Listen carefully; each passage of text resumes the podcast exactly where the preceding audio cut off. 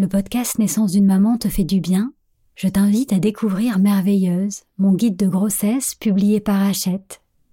Dans ce livre, je t'invite à plonger chaque semaine dans ta bulle intérieure, en explorant un nouveau thème en lien avec ton vécu et en pratiquant une méditation exclusive et un rituel d'écriture. Le guide Merveilleuse est disponible à la FNAC et dans toutes les librairies. J'espère qu'il deviendra ton allié pour réenchanter ta grossesse, ton accouchement et ton postpartum.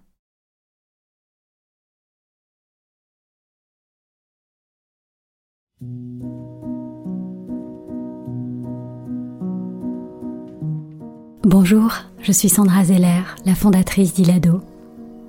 Concevoir, porter et mettre au monde un enfant est bien plus qu'un événement biologique et médical. C'est une expérience bouleversante qui te transforme physiquement, mais aussi émotionnellement et spirituellement.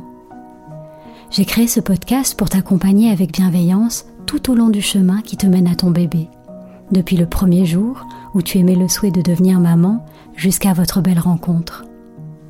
Chaque semaine, je t'accueille ici pour partager avec toi des conseils, des outils et des méditations guidées qui j'espère te permettront de vivre ton voyage de maman en toute confiance et en toute conscience. Bienvenue dans Naissance d'une maman, le podcast qui réenchante la maternité. Depuis que le monde est monde, les femmes accompagnent les naissances. Historiquement, la femme qui accouche a toujours été entourée d'autres femmes. Une présence bienveillante pour la soutenir, l'encourager, lui transmettre son expérience de mère, la masser, la réconforter, pendant la naissance, mais aussi pendant la période postnatale. En Grèce, c'étaient les doulas ou femmes esclaves qui s'occupaient des tâches de la maison, des soins de leur maîtresse, mais aussi de sa grossesse et de son accouchement. Dans le monde occidental, depuis la médicalisation des accouchements, les pères sont désormais les seuls présents au-delà du personnel médical. Cette sororité a malheureusement disparu et de nombreuses femmes se sentent livrées à elles-mêmes pendant la grossesse, pendant leur accouchement ou même après la naissance de leur bébé. C'est pourquoi au-delà du suivi de la sage-femme ou du gynécologue, de plus en plus de futures mamans éprouvent le besoin d'être accompagnées sur un autre plan, un plan moins médical, plus humain et émotionnel, un accompagnement de femme à femme, de cœur à cœur. Et c'est ainsi qu'est réapparu dans les années 70 le terme de doula pour désigner ces femmes qui réinventent le rôle d'accompagnante à la naissance. Ce rôle s'est d'abord répandu dans les pays anglo-saxons aux États-Unis et en Grande-Bretagne. En France, il faut quasiment attendre 2019 et l'accouchement médiatisé de Meghan Markle qui a elle-même fait appel à une doula pour que l'on commence à en parler vraiment. Alors aujourd'hui, j'ai le plaisir d'accueillir Leslie Lucien, doula accompagnante à la naissance depuis 2017 et auteur du livre À l'écoute de la naissance. Ensemble, nous allons parler de l'arrivée des doulas dans le paysage de la naissance en France, du rôle clé qu'elles peuvent jouer pour les mamans, mais aussi pour le coparent et les familles, et de la meilleure manière de trouver une doula près de chez vous.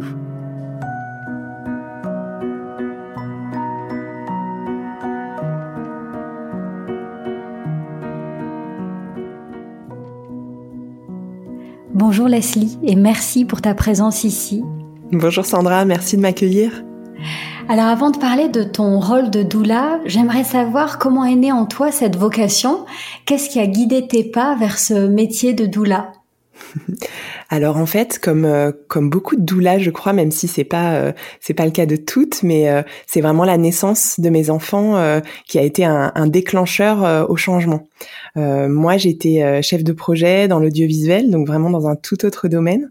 Et à la naissance de mes filles, j'ai vraiment profondément ressenti un élan euh, pour euh, vivre euh, vivre autre chose professionnellement, être vraiment dans dans l'accompagnement, sentir que que j'allais avoir un métier utile. Et donc et donc j'ai un peu cherché, j'ai beaucoup tâtonné autour de autour des, des métiers que je pourrais faire. J'ai fait un bilan de compétences aussi comme beaucoup de femmes. Et puis ce bilan de compétences m'a mené au métier d'auxiliaire de puériculture qui est aussi un métier d'accompagnement, euh, puisqu'à cette époque-là, je connaissais pas les doulas. Donc euh, c'était vraiment, on était en, en 2000, 2010, il y, a, il y a plus de dix ans maintenant. Euh, et, et, donc comme je ne connaissais pas le métier de doula, c'est vraiment ce métier d'auxiliaire qui est, qui est venu en premier pour moi. Donc j'ai fait ce métier et, et c'est vraiment pendant euh, un de mes stages, euh, j'ai fait un stage dans une maternité qui est qui est très connue, la maternité des Lilas euh, en Seine-Saint-Denis, juste à côté de Paris. Et dans cette maternité, euh, j'ai fait une partie de mon stage en salle de naissance. Et dans une salle de naissance, une des sages-femmes m'a dit Leslie, ce serait bien que tu ailles auprès de cette femme qui est en train de donner naissance à son bébé bah, pour la soutenir. tu restes auprès d'elle, tu tu tu es à côté d'elle pendant pendant la naissance. Moi, je savais pas du tout quoi faire. J'étais un peu euh, un peu euh, un peu pétrifiée, je dois bien l'avouer. Et, et j'y suis allée et j'ai été euh, présente aux côtés de cette femme. J'ai respiré en même temps qu'elle. vraiment, j'ai je l'ai massée à certains moments quand elle avait besoin. j'ai vraiment créé cet espace et ce cocon autour d'elle.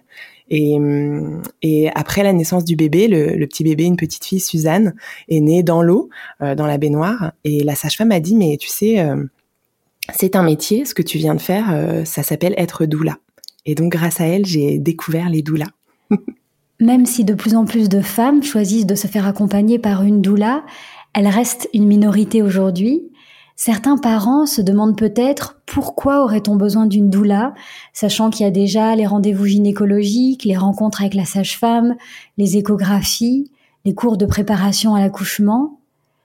Alors toi, Leslie, qu'est-ce que tu aimerais leur répondre? Pourquoi faire appel à une doula? C'est vrai que hmm, c'est une très bonne réflexion parce que euh, euh, il y a déjà beaucoup d'intervenants dans la naissance, beaucoup d'intervenants euh, très différents, très complémentaires souvent, mais parfois ça, ça invite les familles à un peu perdre pied parmi parmi tout ce, ce flot d'informations et et de hmm, et parfois de discontinuité aussi. donc nous nous notre rôle en tant que doula et c'est et c'est ça que les familles viennent chercher, c'est que on s'inscrit un peu dans un manque. Euh, il y a souvent un, manque que nomment les familles, euh, un manque d'écoute. Alors oui, bien sûr, nos professionnels de santé sont aussi là pour nous écouter, mais une grande part de leur métier, euh, c'est aussi d'accompagner parfois la pathologie, parfois la grossesse dans les différents mouvements, les choses qui vont qui vont se passer dans la grossesse. Et, donc c'est vrai qu'il y a, y a peu d'espace pour cet endroit d'écoute, et donc c'est ça que les familles viennent souvent chercher auprès de leur doula ce que je dis aux familles souvent, c'est euh, c'est vraiment de d'aller rencontrer une doula pour sentir euh, est-ce que est-ce que ça ça me fait un grand oui dans le cœur? Est-ce que euh, je sens souvent les familles me disent je sais pas trop ce que tu vas m'apporter, mais je sais pas, je sens un élan à aller vers toi, un élan à, à, me faire accompagner autrement. Et donc et donc c'est vraiment ça que les que les familles viennent chercher. Si s'il n'y a pas de besoin, j'ai envie de dire bah tant mieux. c'est que mm-hmm. peut-être on n'a pas forcément besoin de doula. Je, je suis pas sûre que tout le monde ait besoin d'une doula aujourd'hui. Euh, donc c'est vraiment euh, sentir euh, est-ce que est-ce que je sens que j'ai envie d'avoir euh, peut-être cet espace d'écoute, peut-être une autre manière d'être accompagnée. Et, et c'est ça que les familles viennent chercher. Et je, me disais que au-delà de, des familles, il y a peut-être aussi une certaine méfiance de la part du corps médical, mmh. euh, et notamment de la place de la doula par rapport à la sage-femme. Euh, je, je, pense que les, les deux rôles sont complémentaires. Est-ce que tu peux nous expliquer pourquoi? Oui, tu parles de complémentarité, Sandra, et c'est vraiment ça que je ressens profondément dans ma pratique aujourd'hui. Euh, moi, je, je, suis vraiment là euh, euh pour l'accompagnement émotionnel euh, de, de, la grossesse, du désir d'enfant, du postpartum. Euh, vraiment, c'est assez large. Donc, il y a vraiment cette notion émotionnelle et aussi logistique, puisque euh, souvent on est on est présente en postpartum pour soutenir les familles, notamment. donc, il y a vraiment ces deux notions là accompagnement émotionnel et accompagnement accompagnement logistique. Et chez la sage-femme, il y a l'accompagnement médical et l'accompagnement émotionnel. Donc c'est là où, où, si tu veux, nos, nos rôles vont venir euh, se, se, se, fondre et se lier en fait. Il y a vraiment cette notion, euh, euh, je le vois un peu comme un, comme si on avait deux, deux grands cercles avec un cercle de, de la sage-femme avec l'aspect médical et l'aspect émotionnel. Tout cela est à l'intérieur de ce cercle-là. Et puis il y a le cercle de la doula avec l'accompagnement émotionnel, l'accompagnement logistique, et nos deux cercles se joignent au niveau de cet accompagnement émotionnel. C'est vraiment, mmh. pour moi, il y a cette cette notion de de complémentarité que tu as nommée et qui est vraiment très juste pour moi. J'ai lu qu'aux États-Unis et en Grande-Bretagne, le métier de doula est reconnu d'utilité publique parce que certaines maternités vont jusqu'à employer des doulas. Est-ce que tu as l'espoir que ce soit aussi le cas un jour en France? Donc ça fait dix ans que tu as découvert ce métier. Est-ce que tu vois qu'il y a une évolution en ce sens? Oui, il y a une vraie évolution euh, dans le sens où de plus en plus de sages-femmes, notamment, et de soignants, de manière plus plus large, hein, des gynécologues obstétriciens, euh, commencent à comprendre euh, quel est l'intérêt d'avoir d'avoir une doula auprès de soi quand quand on est quand on devient parent dans, dans sa parentalité. mais surtout, je crois qu'en France, on est on est à un autre niveau parce que malheureusement, nos soignants et notamment nos sages-femmes en France, elles manquent beaucoup de reconnaissance.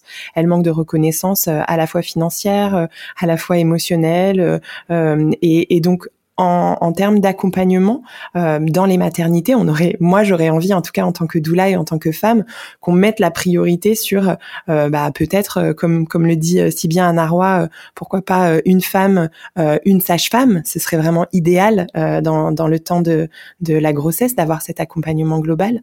donc ça pour moi c'est vraiment la priorité. Et ensuite, bien sûr, ouvrir et notamment dans un premier temps, et, et c'est ce qui n'est pas fait aujourd'hui malheureusement puisque puisque en France on a souvent, euh, quand on donne naissance à son bébé, un seul accompagnant. Donc, euh, si euh, on imagine je suis enceinte, je vais donner naissance à mon bébé dans une maternité que j'ai choisie, mon seul accompagnant pourra être euh, mon partenaire ou ma partenaire. Et ça, pour moi, c'est vraiment une ouverture qui serait quand même assez facile de dire, ben, pourquoi pas avoir aussi le droit d'avoir sa doula à ses côtés sur le lieu de naissance. Alors ça, ça bouge. Aujourd'hui, il y a des maternités qui qui évoluent et qui se rendent compte de l'intérêt justement d'avoir une doula auprès de soi dans, dans la naissance. Donc qui ouvre. Euh, je pense notamment euh, à la maternité de, Nanterre. Moi, je travaille à Paris, donc je pense à la maternité de Nanterre, à la maternité des Lilas, qui ouvrent euh, leurs portes au doula en complément de, l'accompagnement par le, partenaire. Donc voilà, les choses bougent et changent, mais c'est assez lent. C'est vrai que le métier de doula, s'il n'est pas encore reconnu, est de plus en plus connu. Comment aujourd'hui est-ce qu'on devient doula en France? Oui, en effet, c'est une notion importante. Il n'y a pas de reconnaissance officielle euh, du métier de doula en France. Donc aujourd'hui, euh, on peut euh, devenir doula en faisant plusieurs types de formations. Il y a même certaines femmes qui, je dirais, s'auto-proclament doula sans avoir forcément fait de formation. Donc c'est important d'avoir aussi peut-être une vigilance par rapport à ça quand on est parent et qu'on a envie de choisir sa doula. Donc il existe plusieurs plusieurs formations. Il y a des formations qui sont euh, des formations en présentiel euh, où on va euh, venir sur toute une année suivre une formation. Je pense notamment à l'Institut des doulas de France, au Centre Galantis, au Centre Envol et Matrescence, qui sont des, centres de formation en présentiel. Et puis il y a d'autres centres de formation qui sont des centres de formation à distance, comme Doula des Lunes, Quantique Doula. et donc ce qui est intéressant, c'est de quand quand on, on est aspirante doula, en tout cas de sentir quelles sont les formations qui nous appellent. Et puis aussi, en tant que parent, euh, ne pas hésiter à aller voir les différents types d'annuaires qui existent. Aujourd'hui, il existe un annuaire qui est, je dirais, le plus connu, euh, reconnu euh, en France, qui est l'annuaire, l'annuaire, pardon, qui est l'annuaire des doulas de France, qui regroupe un certain nombre de doulas. Et ensuite, il y a, y a plusieurs autres annuaires, l'annuaire doula. Il y a un groupe Facebook qui s'appelle Trouver sa doula. donc voilà, on peut on peut trouver à, à plusieurs endroits sa euh, doula. Alors en t'entendant, j'ai le sentiment que le métier de doula est davantage lié à un savoir-être qu'à un savoir-faire. Euh, au regard de ton expérience auprès des familles que tu as accompagnées ces dernières années, quelles sont pour toi les grandes qualités d'une doula? Mmh. Oui, en effet, je te rejoins complètement. Pour moi, euh, pour moi, le métier de doula, c'est vraiment un métier de, de savoir-être, de posture. Il y a un vrai questionnement autour de sa posture euh, de doula. Comment euh, comment je, je, me positionne dans, dans ce travail d'écoute, puisque je dirais le, le, le principal axe de notre accompagnement, c'est un accompagnement autour de l'écoute. Donc pour moi, c'est la qualité principale, avoir avoir une bonne écoute. Et cette bonne écoute, bah, elle se travaille aussi. Euh, par des techniques, par des formations, par de la pratique, bien sûr. Plus on expérience et plus on expérimente l'écoute et plus on, devient, je dirais, on l'affine en tout cas. Donc je dirais que cette écoute est une des qualités primordiales dans le métier de doula. Et puis aussi le fait d'être adaptable. Pour moi, c'est très important cette notion-là. je ne suis pas toutes les familles que j'accompagne. Euh, parfois je leur ressemble, parfois ils me ressemblent, mais euh, je j'accompagne. Euh, je, je, parle souvent d'accompagnement des familles et pas des femmes, alors que souvent les doulas disent j'accompagne les femmes. Moi j'ai vraiment la sensation d'accompagner les familles. Et pour moi, accompagner les familles, c'est euh, accompagner euh, une femme, un homme, deux femmes, deux hommes, une femme qui décide d'avoir euh, un enfant seul, sans, sans partenaire. donc ça, ça demande aussi de l'adaptabilité euh, pour euh, euh, venir entendre et écouter ce que sont chaque, chacune de ces familles. et puis bien sûr, bah, tout ce qui est autour de, du respect, de la tolérance, pour moi, c'est important aussi. Et dans ton livre, d'ailleurs, tu présentes la doula comme une personne ressource je trouve que mm. ce terme de personne ressource est intéressant. Donc ressource pour la maman, ressource pour la famille, ressource aussi pour le bébé, même s'il n'est pas mm. encore là. Je pense qu'il bénéficie aussi de tout ce que tu peux apporter euh, à la maman. Euh, et concrètement, donc euh, dans le cas d'un accompagnement pour une grossesse, puisqu'on verra plus tard que tu peux accompagner aussi d'autres situations au-delà de la grossesse, comment ça se passe d'un point de vue pratique? Est-ce que tu rencontres le couple à son domicile? Est-ce qu'il y a un nombre de séances déterminées? Comment est-ce que tu abordes les familles en début de grossesse? Oui, c'est vraiment pour moi c'est important cette notion euh, dans l'accompagnement euh, d'être cette personne ressource. Euh, moi, j'accompagne toujours au domicile des familles, c'est vraiment important. En tant que doula, je n'ai pas de cabinet, donc c'est vraiment l'idée, c'est de, de rentrer aussi dans dans le cocon, dans dans l'intimité aussi de la famille que j'accompagne. les familles ne vont pas nommer tout à fait les mêmes choses quand elles sont chez elles, dans leur cocon, dans dans dans leur dans leur foyer que quand elles vont dans un cabinet chez un praticien. Donc pour moi, ça c'est important. Les rencontres durent environ 1h30, euh, parfois un peu plus, parfois un peu moins, ça dépend aussi euh, bien sûr des familles. Et dans ces temps d'échange, on va, je dirais, euh, découper les moments, les moments de partage. Donc il y a tout un temps d'écoute active où je vais vraiment entendre leur cheminement à chacun. parfois je rencontre les femmes seules, parfois je rencontre les femmes avec les partenaires, parfois je rencontre juste les partenaires. Donc voilà, c'est très c'est très, ça évolue aussi euh, en fonction des familles. Et donc il y a un temps d'écoute pour que la famille puisse me dire un peu où elle en est, qu'est-ce qui se passe pour elle en ce moment, euh, accueillir les émotions pour pouvoir, euh, je dirais, mieux les traverser ensuite. donc elles vont me dire ce qui est difficile pour elles en ce moment, ce qui est vraiment beau et qu'elles qu'elles accueillent avec bonheur. et puis souvent on va on va axer un peu euh, euh, les moments d'échange autour de leur questionnement. Donc euh, je dirais qu'il n'y a pas je n'ai pas de programme préétabli. J'arrive jamais en disant ah bah tiens aujourd'hui on va parler de ça. Mm-hmm. C'est plutôt eux qui vont ils, vont diriger les échanges. après il y a des thématiques qui reviennent clairement très souvent, notamment le choix du lieu de naissance. Quelles sont mes possibilités. Donc moi je vous disais je, je suis à Paris. Donc bah à Paris qu'est-ce qui existe? Où est-ce que je peux donner de naissance? Est-ce qu'il y a des maisons de naissance? Est-ce que c'est euh, à la maternité? Laquelle choisir? Donc il y a tout un questionnement autour de ça. Euh, parfois on va aussi parler euh, du projet de naissance. Qu'est-ce que ça veut dire créer un projet de naissance pour soi, pour son bébé, pour son partenaire? Euh, je dirais de manière basique, souvent les familles vont se dire ah bah moi ce que je veux pas c'est euh, par exemple je veux pas avoir de césarienne ou alors je veux pas euh, avoir telle chose ou telle chose. et donc là on va transformer un peu les choses pour dire plutôt que je ne veux pas comment tu peux construire ton projet pour être acteur de la naissance de ton bébé en tant que mère, en tant que père, voilà dans, dans le foyer.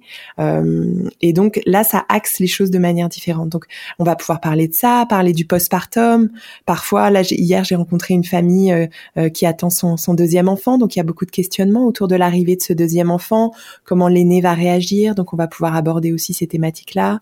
Il y a, des choses qui sont vraiment très très variées euh, en fonction des, temps, du, timing et, des volontés de la famille. Et donc il n'y a pas vraiment de de rythme euh, dans le dans le nombre de fois où on va se voir. Moi, j'ai pas de forfait d'accompagnement. Je dis mhm. pas aux familles, bah on va se voir euh, six fois ou dix fois. C'est vraiment la famille qui va choisir son rythme. parfois, on se voit une fois. Elle me dit, bah, j'ai pas besoin qu'on se revoie pendant peut-être deux mois. Et puis au bout de deux mois, ah, si là je sens le besoin de, de repartager. Et entre les séances, bien sûr, je reste disponible pour partager, pour échanger. Donc ça, c'est important aussi. On a vraiment, tu parlais de personnes ressources tout à l'heure. Euh, j'ai vraiment envie en tant que doula que les familles euh, sentent euh, que je suis là. Je suis là pour elles au moment où elles en ont envie et besoin. Ça c'est vraiment important. Je, suis toujours toujours là en backup si elles ont elles ont besoin de partager. c'est important qu'elles le sachent. Et comment est-ce que les papas voient ton rôle de doula? C'est vrai que ces dernières années, on a quand même beaucoup construit la préparation à l'accouchement en considérant que le papa était censé être ce rôle de soutien, même si lui ne bénéficie pas, et c'est bien dommage, d'une préparation en tant que mmh. telle. Euh, Est-ce que il y a certains papas qui ont l'impression que tu empiètes un petit peu sur leur rôle, ou au contraire, est-ce que c'est une aide qui est vraiment bienvenue et ça soulage euh, les, les, partenaires euh, pendant la grossesse et, euh, et pendant l'accouchement d'avoir eu cette, euh, cet accompagnement par une doula? Comment est-ce que vous comment est-ce que se construit ce trio entre le papa, la maman et la doula? Hmm, c'est vraiment important, c'est une notion qui est majeure pour moi. Euh, la doula, elle prend la place de personne. Euh, elle est vraiment là. Moi, je sens vraiment profondément ça et c'est vraiment quelque chose que je dépose euh, au tout début de notre accompagnement. Hein, nommer le cadre de mon intervention pour dire, bah, mon objectif à moi en tant que doula, pour vous en, en, tant que parent, c'est vraiment que vous soyez le plus acteur possible de ce moment si important dans vos vies, euh, devenir parent, euh, voir naître votre enfant. Moi, la plupart du temps, je ne suis pas là à la naissance. Euh, je vais plutôt être là en amont et en aval, euh, donc plutôt en prénatal et en postnatal. Euh, donc mon, mon objectif, je dirais, c'est vraiment que les, les pères, euh, autant que les, que les mères, les partenaires, autant que les, que les mères qui portent l'enfant, puissent se sentir, j'ai envie de dire, outillés euh, se sentent acteurs de cette naissance. Donc, ce que je ressens profondément dans, dans nos partages à trois, c'est vraiment que hum, les pères, les partenaires, souvent manquent euh, d'un espace pour dire ce qu'ils traversent. Euh, on a envie à, la maternité de dire euh, ah bah les papas, vous êtes vraiment des soutiens, vous êtes vraiment des partenaires. Mais comme tu le disais très bien, finalement, on leur donne pas forcément d'outils et eux non plus vont pas forcément chercher parce qu'ils savent pas forcément où aller chercher. Donc mon objectif, c'est aussi de dire bah tu peux être présent et être acteur et ton rôle de gardien auprès de ta partenaire, il est primordial. C'est vraiment, c'est Michel Audin qui, disait ça dans ses écrits. Il dit, il dit ça souvent. Il dit, euh, Michel Audin, c'est un, gynécologue obstétricien qui a beaucoup euh, beaucoup œuvré pour la physiologie, le respect des femmes euh, dans la naissance. Et, lui, il dit les partenaires sont des gardiens de la grotte. La femme qui accouche, elle a besoin d'intimité, de silence, de chaleur, de pénombre, et le partenaire, il est là pour être garant de ça. Donc mon objectif, c'est vraiment euh, que le partenaire puisse se sentir euh, à même de d'incarner ce rôle euh, et de le vivre, de le vibrer et que ça le nourrisse aussi et que ça nourrisse sa partenaire. Donc les rôles sont clairs, ils sont clairement définis dès le début, donc il y a y a pas d'empiètement possible. c'est important ça. Et je rebondis sur ce que tu dis. donc c'est vrai que la doula est là pour s'adresser à toutes les mères qui ont envie et aux pères qui ont envie d'être acteurs de la naissance. Et mmh. je pense qu'il y a une idée reçue qui est un petit peu euh, limitante, qui considère que la doula est là pour les femmes qui veulent accoucher de manière physiologique, euh, sans péridurale, euh, en maison de naissance. or, je pense qu'on peut être actrice de sa naissance même quand on a une césarienne programmée, est-ce qu'il t'est déjà arrivé d'accompagner des femmes, par exemple, qui étaient dans ce cas-là et euh, quand tu as une césarienne programmée, quel est le rôle que peut jouer une doula? Merci Sandra de nommer ça encore une fois, c'est tellement important. Euh, on a encore dans notre société cette vision de la doula qui accompagne uniquement des femmes qui vont donner naissance euh, euh, à domicile, sans péridurale, euh, avec leur sage-femme. Non, c'est vrai que je dirais que la majorité de mes accompagnements, ce sont des accompagnements de familles qui ont envie de reprendre leur pouvoir en fait sur la naissance. Et reprendre le pouvoir sur la naissance, ça veut simplement dire faire des choix Et faire des choix, c'est se dire est-ce que j'ai envie euh, de faire naître mon bébé avec une péridurale, sans péridurale? Dans quel lieu euh, j'ai envie de faire naître mon bébé? Euh, Donc ça, c'est vraiment très important. De, sentir que les doulas accompagnent toutes les naissances et tous les choix des familles, dans le respect du, du, choix des familles. Donc euh, moi, je sens aujourd'hui euh, euh, que j'accompagne tous ces, ces types de, de, souhaits. Et tu parlais de naissance par césarienne programmée. Et pour moi, c'est très important. Je, je vous partage cette, ce témoignage qui, qui est l'un des témoignages d'une femme dans mon livre. une femme qui avait accouché précédemment par césarienne pour son premier bébé. Et elle avait plutôt mal vécu cette césarienne. Elle s'est sentie beaucoup dépossédée de, de ce qui se passait, de, de, de la naissance, de la rencontre avec son bébé. Euh, donc c'était vraiment très fort pour elle. On a beaucoup nommé ça dans l'accompagnement de, de sa deuxième grossesse. Et elle a vécu euh, une deuxième, un deuxième accouchement par césarienne programmée pour des raisons médicales. Euh, et elle a vécu complètement différemment cet accouchement parce que justement euh, faire un projet de naissance c'est pas uniquement faire un projet de naissance pour une naissance par voie basse euh, sans péridurale. C'est aussi faire un projet de naissance en disant ok je sais que mon bébé va naître euh, par césarienne programmée comment je peux être actrice au maximum de cette naissance? Et donc là ça change tout dans le vécu dans la relation à son bébé dans le démarrage de vie à 3 à 4 donc c'est très important donc se faire accompagner euh, par une doula, c'est vraiment un cadeau pour hmm. mieux vivre sa maternité.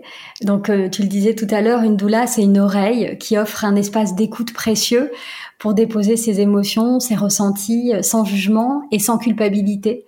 Et donc hmm. le sans jugement, je pense, est important quand on parle d'accouchement euh, par césarienne, par exemple. Euh, et ce qui est intéressant, c'est qu'on peut se faire ce cadeau pendant sa grossesse, mais pas seulement. Donc, quels sont les autres accompagnements que tu proposes aux familles? Est-ce qu'il t'arrive d'intervenir, par exemple, dès le désir d'enfant?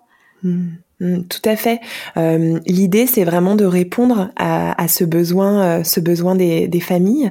Euh, donc, souvent on imagine euh, l'accompagnement d'une doula euh, pendant l'accouchement. Et en fait finalement c'est je dirais c'est le la dernière chose que je fais. Le ce que je fais le plus c'est vraiment euh, être là pour les familles quand elles en ont besoin. Donc là cette semaine j'ai en effet rencontré une famille qui est dans son désir d'enfant qui réfléchit qui qui a besoin de de venir dire ce qui se passe pour elle dans dans cette nouvelle traversée. Est-ce qu'on y va? Est-ce qu'on n'y va pas? Qu'est-ce que ça veut dire pour nous devenir parents euh, euh, voilà, tout à coup, il y a des choses qui viennent se, retracer de nos histoires de famille, de nos fratries, qu'on a besoin de, venir déposer à euh, une femme qui va être dans le plus possible dans ce cocon de neutralité, puisque bien sûr, on n'est jamais complètement neutre, mais l'objectif de la doula, c'est d'être dans, dans ce lieu de non-jugement et de neutralité, ce qui est plus difficile pour, je dirais, une grand-mère ou une sœur, voilà, c'est plus difficile d'être, ou même une amie, d'être à cet endroit-là. Donc moi, j'accompagne vraiment tous les moments euh, euh, de vie qui sont parfois euh, des moments aussi plus difficiles quand quand on, traverse un deuil. le deuil périnatal, c'est aussi quelque chose qui est souvent tu en France encore, et les familles ont bien sûr un accompagnement médical autour de ça, mais il s'arrête à un moment cet accompagnement et il a souvent besoin d'être complété par des temps de partage, par des temps d'accueil, et c'est vraiment ça que la doula va proposer. je pense notamment aussi à ce qu'on appelle les fausses couches. Moi, je parle souvent de, de grossesse arrêtée euh, parce que euh, la fausse couche, elle a de fausses que le nom. Hein. C'est vrai que pour les mmh. familles, euh, dès le désir d'enfant, on devient parent à partir du moment où on a fait le test de grossesse et qu'on se dit oulala là là, la date c'est je dis n'importe quoi le, le, 30 avril eh bien la date de terme c'est le 30 avril on devient on, s'imagine déjà cette date là donc, donc quand on a quand la grossesse s'arrête, euh, euh, vraiment, c'est difficile. Souvent, on n'en a pas parlé. Les trois premiers mois, on n'a pas abordé euh, avec son entourage la grossesse. Donc, c'est vrai que avoir sa doula auprès de soi dans ces moments-là, c'est aussi pouvoir dire ce qui est dur, ce qui est intense. Donc là, on, on a beaucoup de ce besoin d'écoute. Et puis les doulas, elles ont chacune un peu leurs outils d'accompagnement. Donc c'est vrai que moi je travaille beaucoup aujourd'hui avec l'hypnonatal, qui est une technique de relaxation profonde pour pour rentrer dans de la détente pendant la grossesse, dans l'accouchement et en postpartum. Je travaille aussi beaucoup avec le chant prénatal, avec le rebozo, qui est un tissu d'enserrage qui va permettre vraiment de d'ouvrir le bassin avant la naissance et de le fermer, en tout cas d'accompagner ce mouvement après euh, après l'accouchement. Donc c'est vraiment des techniques finalement qui sont plus corporelles et qui sont complémentaires euh, aux techniques d'écoute qui sont euh, qui sont plus émotionnelles et cérébrales, je dirais. Donc voilà, les deux se les deux se marient parce qu'on a besoin de rentrer dans le corps aussi dans ce moment de grand changement de, de la naissance. Et pour revenir sur euh, la question de, de tout à l'heure sur euh, le choix d'une doula, je mm. pense que ça peut être aussi intéressant de regarder euh, quels sont les outils proposés par, par la doula parce qu'il y a des, des outils de préparation qui nous parlent plus que d'autres. Donc c'est vrai que tu fais, j'ai vu sur Instagram du chant prénatal. Est-ce que tu peux en parler un petit peu? Parce que c'est encore assez méconnu, je pense, le chant prénatal. Bien sûr, euh, c'est vrai que c'est important de sentir cette coloration de doula me parle parce que cet outil aussi m'appelle. Je pense que c'est important, ça nous reconnecte aussi à un peu nos émotions, nos sensations dans ce temps de changement de la grossesse. Donc c'est c'est important, est-ce que tu ce que tu nommes là Le chant prénatal, euh, c'est vraiment des, des temps de partage. Donc moi je le propose en individuel avec les familles, mais aussi en groupe. J'avoue que j'ai une préférence pour le travail en groupe parce qu'on va vraiment créer une très belle synergie dans le groupe. Souvent on est une dizaine de, de femmes, les partenaires peuvent être présents aussi. Euh, donc sur le temps du chant prénatal, on a euh, des moments de vocalise qui vont qui vont permettre euh, vraiment de, chauffer un peu la voix, de sentir que qu'on ose sortir sortir sa voix, ce qui est pas pas forcément facile dans le, temps de la grossesse et puis en fonction de chaque femme. Donc on va avoir des temps de vocalise, on a des temps de relaxation profonde par le souffle. Donc on va travailler beaucoup autour de la respiration, respirer pour se mettre en lien avec son bébé aussi. Et puis je dirais qu'il y a un troisième temps euh, dans, dans le, le champ prénatal euh, qui est vraiment un temps euh, de comptine, un temps pour se, se, préparer, j'ai envie de dire un petit un, un, un, petit cahier de chant pour soi, pour son bébé, commencer à apprendre des chansons, des berceuses qu'on va pouvoir chanter dans la continuité avec son bébé.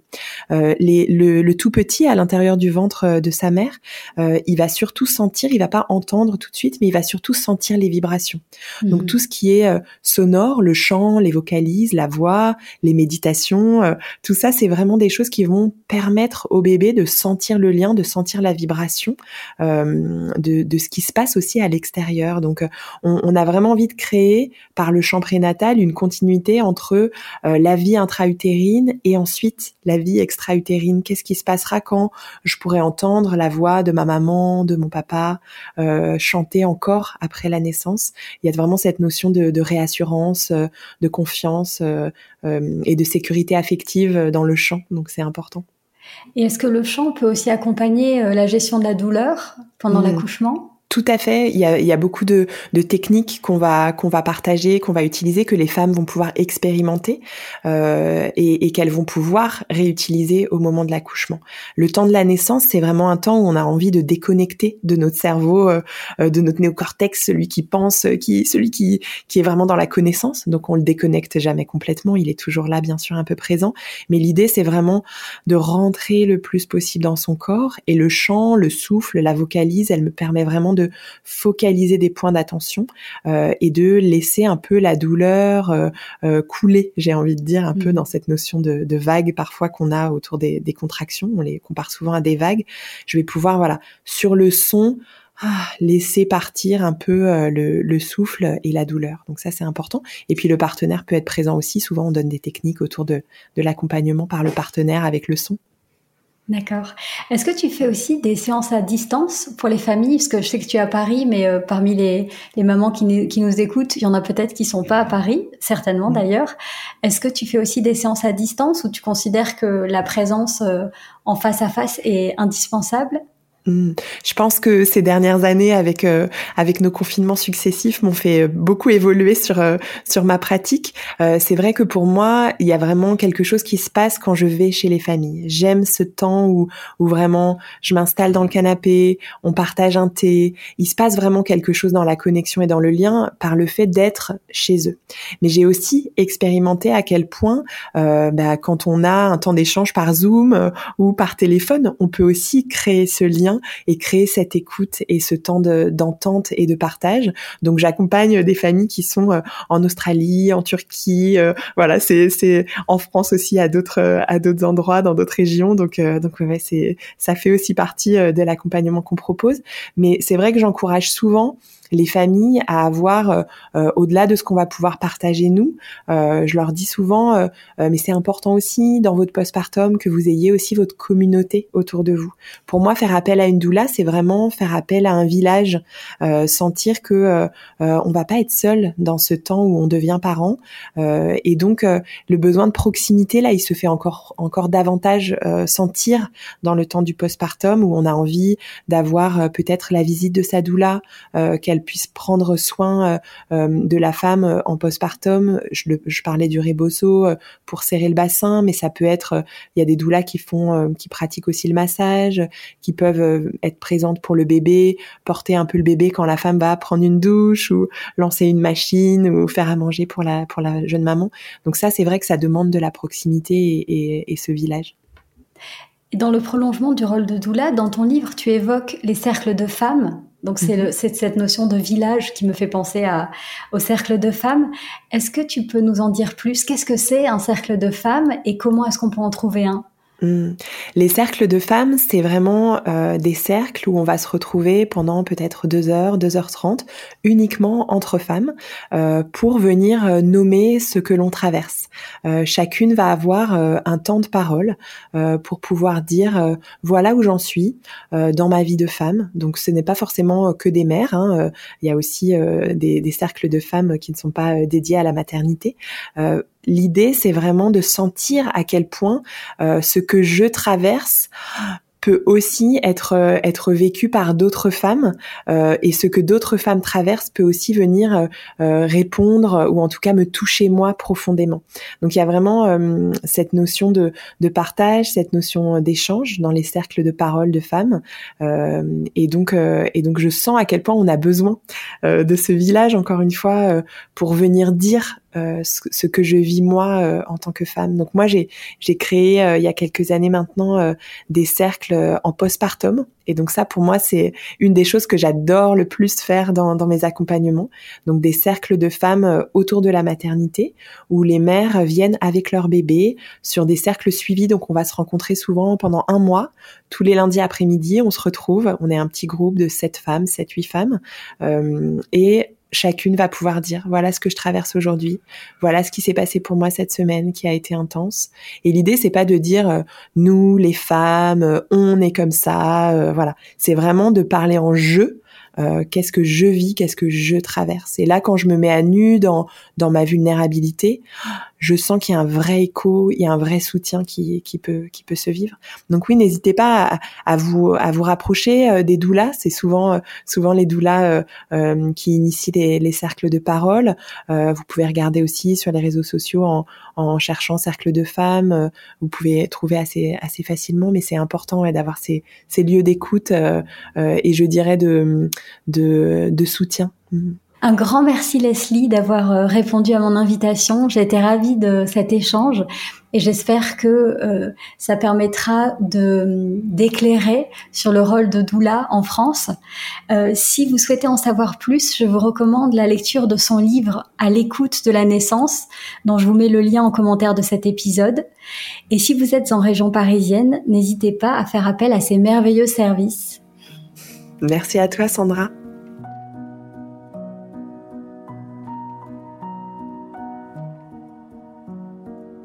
Merci pour ce moment partagé. J'espère que ce podcast te fait du bien. Pour qu'il puisse accompagner le plus grand nombre de mamans, merci d'en parler autour de toi et de laisser un petit commentaire ou une note 5 étoiles sur Apple Podcast. Pour être informé de la diffusion des prochains épisodes ou pour m'envoyer un message, tu peux m'écrire à podcast@ilado-paris.com. Je te souhaite une grossesse sereine et une naissance harmonieuse, celle de ton bébé mais aussi la tienne en tant que maman. Alors prends soin de toi et souviens-toi, tu es merveilleuse.